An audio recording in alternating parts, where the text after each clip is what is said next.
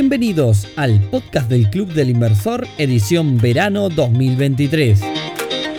Un podcast donde hablamos de inversiones, negocios y temas interesantes en su versión veraniega. Bienvenidos a un nuevo episodio del podcast del Club del Inversor edición veraniega. Hoy viernes 20 de enero, episodio número 139 que como todo episodio terminado en 9 y por más que estemos en episodios de verano, es de esos que aprovechamos a responder sus preguntas.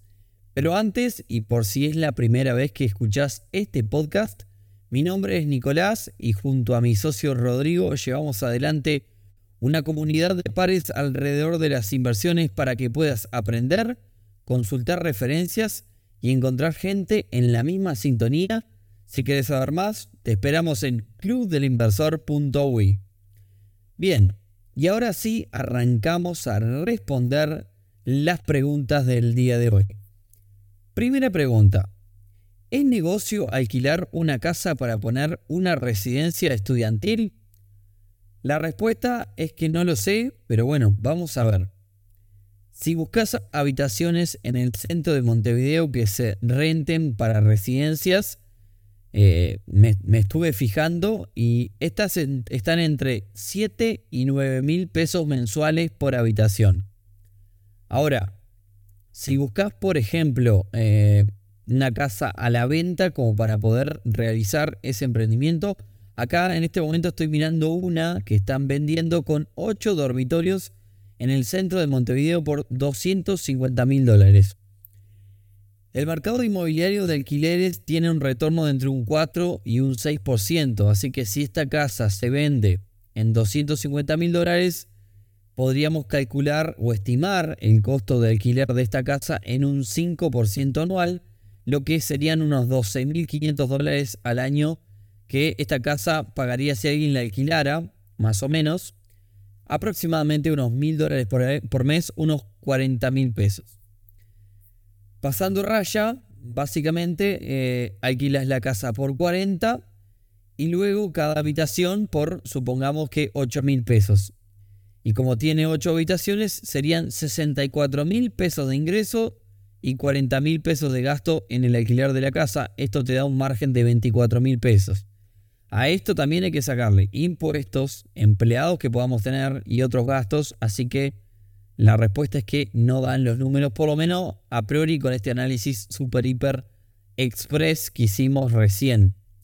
Quizás pueda ser una buena opción si vivís allí y haces que las otras habitaciones te, terminen solventando tu costo eh, para, por vivir allí, digamos, ¿no?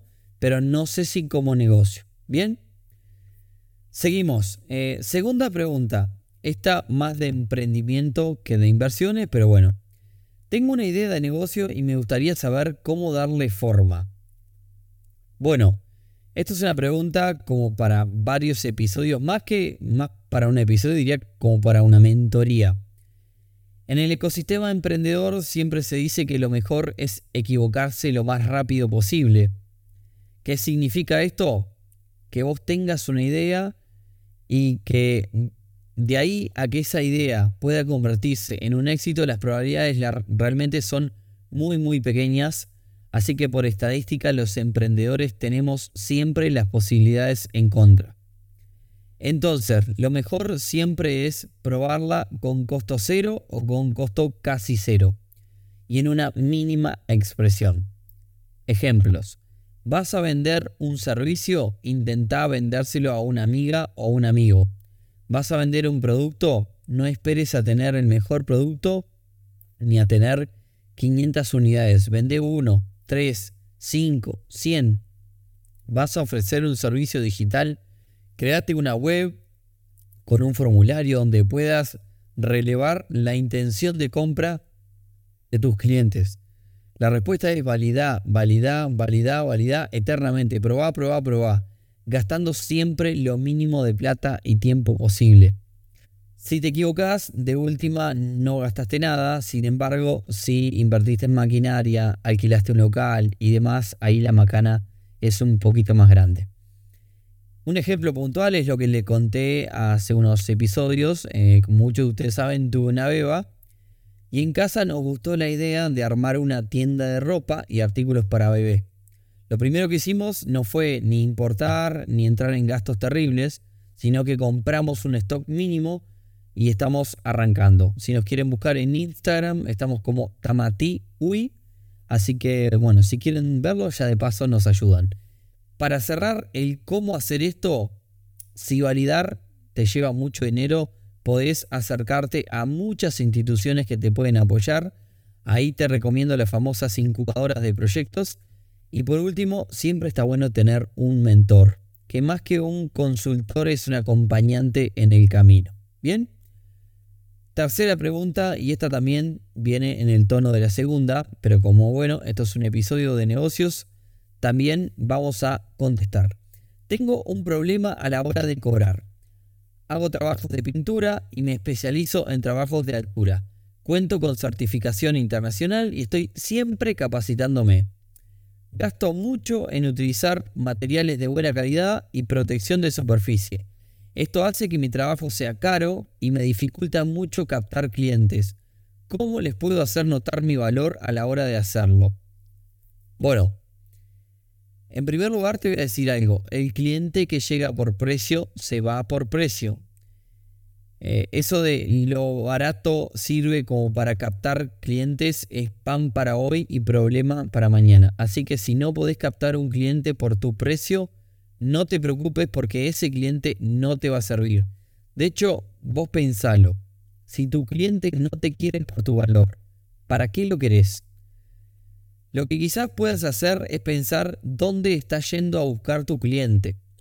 Si tu mensaje es yo doy valor por esto, por esto, por esto, por esto y lo otro, pero se lo estás dando al público incorrecto, el problema está ahí. Hay que dar el mensaje correcto al público correcto. Ahí la idea que te puedo dar es utilizar la actual base de clientes que tenés e ir por ahí.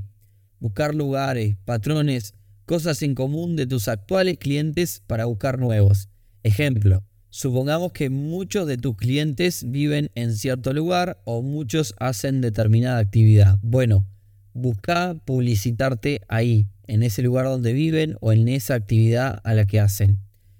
Por decirte una cosa, y pensando por ejemplo en autos, la marca Lifan no le vende al mismo público que le vende la marca BMW. Esto no hace mal a la marca Lifan ni a la marca BMW, son simplemente diferentes públicos. Por tanto, si la marca Lifan apunta al público de BMW, no va a tener éxito y viceversa. Así que bueno, espero que te sirva esto como para primera herramienta para encontrar el rumbo hacia tus clientes. Cuarta pregunta, y ahora vamos con varias express para que no se haga largo porque esto es veraniego. ¿En Uruguay es posible invertir en unidades indexadas? Sí. Si bien no hay tantas opciones, las hay. Desde un plazo fijo en unidades indexadas, eso lo puedes encontrar en prácticamente todos los bancos. También podés ir atrás de las notas del tesoro o los bonos del tesoro eh, que son productos gubernamentales que los podés eh, llegar a través de cualquier corredor de bolsa. E incluso si querés mejorar un poquito más y también arriesgar un poquito más, podés invertir en hipotecas que son pagas en, en unidades indexadas. No son todas, pero algunas sí. Bien. Otra más. Esta pregunta la voy a armar en base a cuatro o cinco que nos han llegado estos días.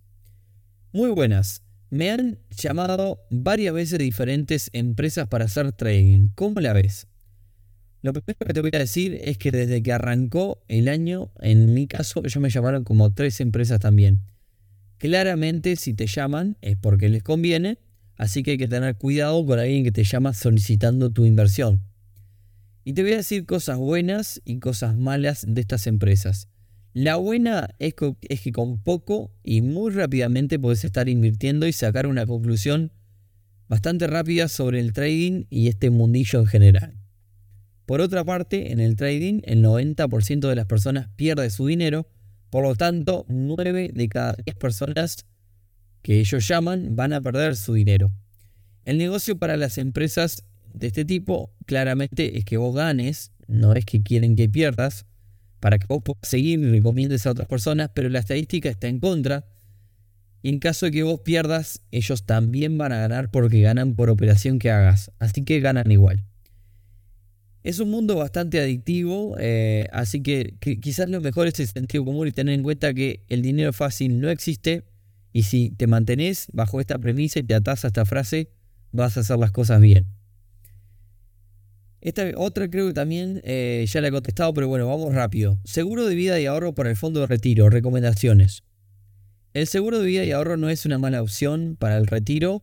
Lo que yo recomendaría es hacerte tu propio fondo de retiro. Y un ejemplo claro, si sos joven, es supongamos que tenés 20 mil dólares ahorrados en total. Bueno, toma 5 y comenzá a invertirlos en diferentes opciones relativamente conservadoras. Recordad que si sos joven no importa tanto la rentabilidad, sino el tiempo. Y bueno, por otra parte, si no sos joven no pasa nada. Probablemente lo que tengas que hacer es destinar más dinero de tus fondos de inversión a al fondo de retiro. Nunca es tarde, pero siempre lo importante es que cuanto antes comiences, mejor. Y aprovecho también que estamos en el episodio de preguntas para contestar las muchas preguntas que llegaron sobre las patentes de vehículo. No lo voy a contestar en forma de pregunta, lo voy a hacer, voy a hacer en el versito. El tema es así. La patente de vehículo se puede pagar en cuotas o al contado al comienzo del año. Si pagás en cuota y pagás en fecha, tenés un 10% de descuento. Y si pagás al contado, o sea, si no pagás en cuota, pagás todo de corrido, tenés otro 10% adicional. ¿Cómo, ¿Cómo podemos tener el descuento del 20, o sea, los dos juntos y pagar en cuota? Bueno, hay que usar la tarjeta de crédito. Entiendo que solo Cabal y American Express te permiten hacer esto, pagar con tarjeta de crédito en cuotas y conservar el descuento del 20%. El resto de las tarjetas solo, solo te permite hasta en una cuota. En mi caso lo hice así. Lo que tampoco está mal, porque pagás con el descuento del 20% y además te sumas millas, puntos o lo que tu tarjeta de... Si es la Bro recompensa, por ejemplo, te da un 1% de retorno sobre lo que pagues Así que sería como tener el 20 más el 1, el 21% de descuento sobre la patente. Bien, y con esta pregunta nos despedimos en el episodio de hoy para que no se haga largo porque no nos olvidemos que también esta es una edición veraniega y como siempre, si les pareció interesante, si les gustó, compartan con personas que puedan, eh, les pueda parecer, les pueda gustar, les pueda aportar valor. Así podemos llegar cada vez a más personas y bueno, nos escuchamos, nos encontramos, nos vemos el próximo viernes en un nuevo episodio del podcast de Club del Inversor. Chau, chau.